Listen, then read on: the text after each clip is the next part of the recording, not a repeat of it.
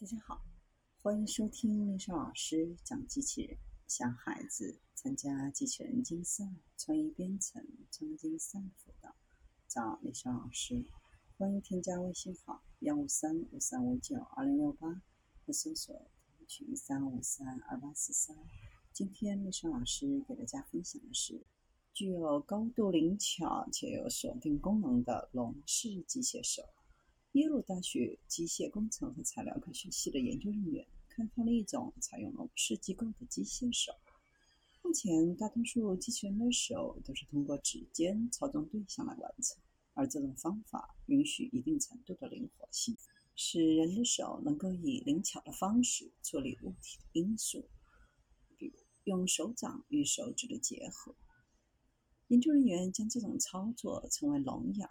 即在抓住对象的时候，对象两侧的手指都形成各种各样的笼子的形式。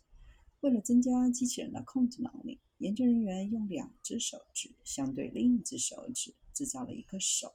所有手指都具有中指关节，使它们可以围绕物体弯曲。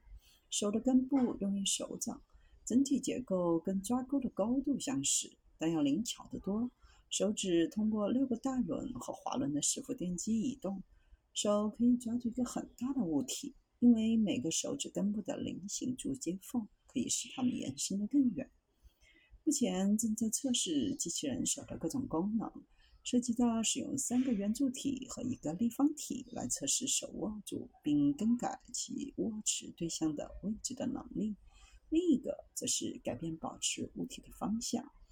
通过简单的轻轻挤压并抬起来测试手以传统方式抓握不同物体的能力。再比如抓起芥末瓶，将芥末瓶倒置旋转以挤压它突出少量的调味品。